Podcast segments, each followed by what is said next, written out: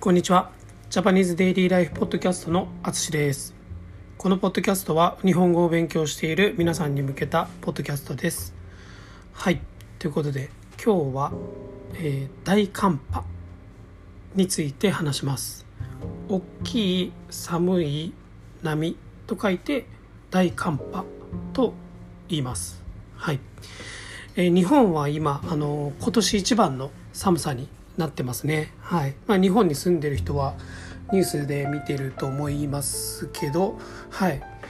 まああの結構大変な寒さになってますね。はい。でこういう時あの大寒波を迎えたなどと言います。はい。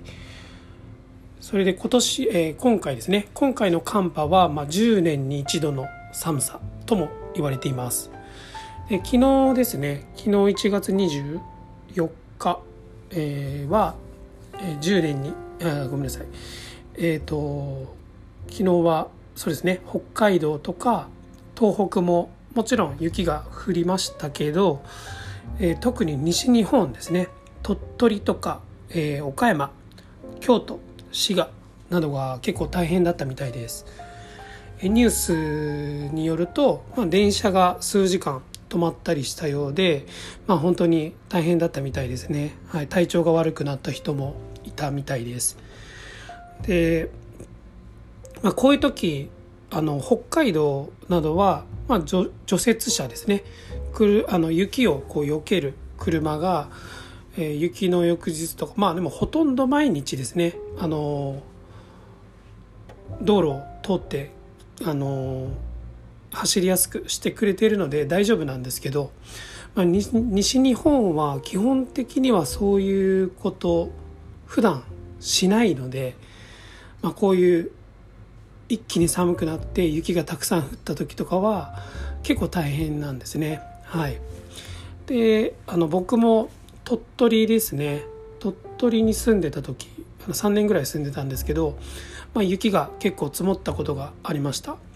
でその時はあの家のね駐車場から車を出すために雪をこうかかないとダメなんですね。雪かきっていうんですけど。あちなみに北海道は雪雪跳ねっていうみたいです。はい。でこの雪かきですね。この雪かきをしないといけない。でその道駐車場だけじゃなくてその大きな道路に出るまでの道も雪はほとんどそのままなのであのもう通る車みんな大変そうだった。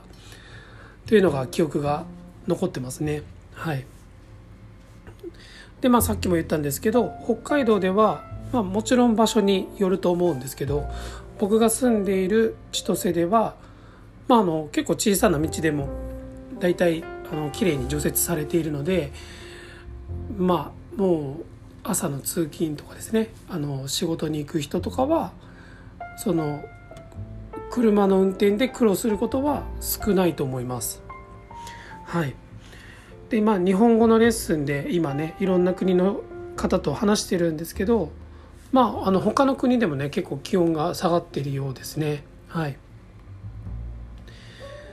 で、まあ、こういう時はあの外に出るのも大変なので、えー、と家で過ごせるようにいろいろと買っておかないといけないですね。はい、で北海道ではあの知り合いに聞いたんですけど、えーとまあ、家は、まあ、25度ぐらいの暖かさにしておくこととか、まあ、食べ物は3日間分ぐらい3日分ぐらいですね買っておくこととかまあ、ガスコンロですねガスコンロとか水をちゃんと用意しておくなんかそういうことが大切みたいですね。はい、でやっぱりこういう雪がひどい時はあの実際に停電になるあの電気が止まるということもあるようなのであのしっかり準備しておこうと思います。はいまあ、皆さんもあのどの場所に住んでてもあの大変だと思うので気をつけてください。はいということで今回も最後まで聞いていただきありがとうございます。ではまた。